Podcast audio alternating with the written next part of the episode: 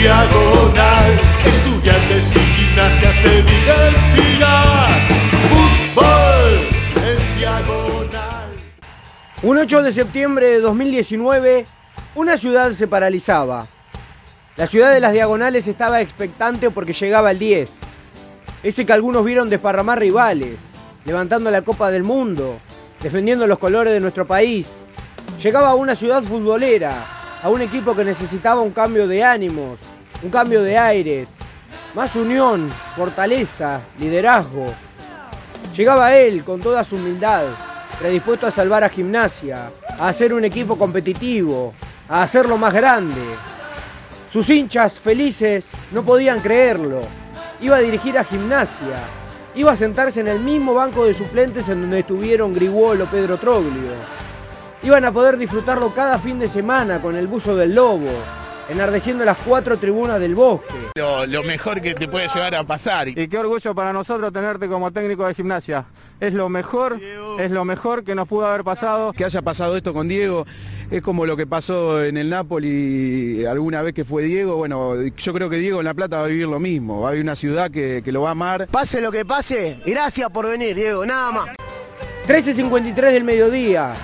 Diego pisaba por primera vez el césped del Juan Carmelo Cerillo. Más de 20.000 personas habían llegado para ver al astro recorrer el campo, dirigir su primera práctica, tener su primer contacto con el hincha. Yo no soy ningún mago. A mí me gusta trabajar. A mí me gusta ganarme la plata corriendo, como lo hice toda mi vida. Su abrazo con Lich y todos sus dirigidos, la recorrida en el carrito de las emergencias, las canciones triperas.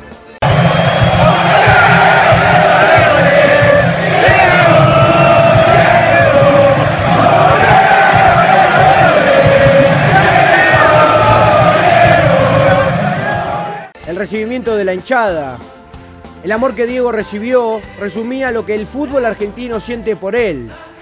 Las palabras del 10, refiriéndose al lobo, me gusta muchísimo. Por eso soy un tipo feliz y yo sé que mi mamá está feliz y eso es lo que me empuja.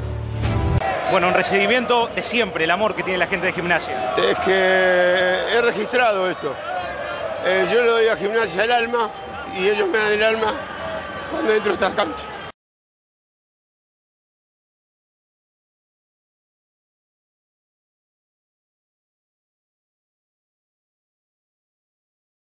Y ellos me dan el alma cuando entro a estas canchas. Cosas que nunca el hincha había soñado, pero que hace dos años se hizo realidad y que fue el comienzo de un amor que durará para siempre.